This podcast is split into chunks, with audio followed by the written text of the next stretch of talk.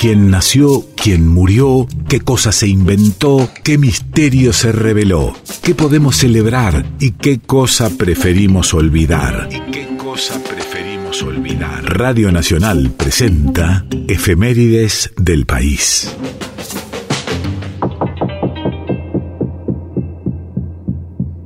de junio de 2010 la policía de Río Negro asesina a tres jóvenes de los barrios del Alto de Bariloche. Radio de la Memoria.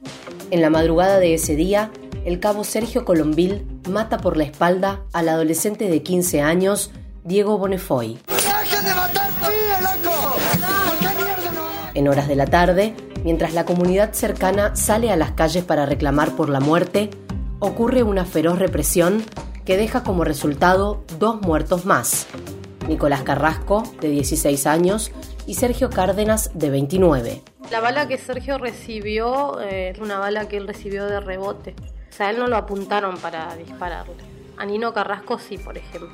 En pocas horas, Bariloche se divide, una vez más, en dos. Nosotros apoyamos a la policía, por supuesto, mi amor. ¿Eh? Porque queremos seguridad, no podemos defender los chorros.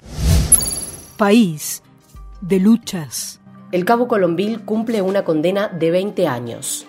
Los responsables de las dos muertes más en represión fueron condenados a cuatro años de prisión y a ocho años de inhabilitación, pero siguen en libertad.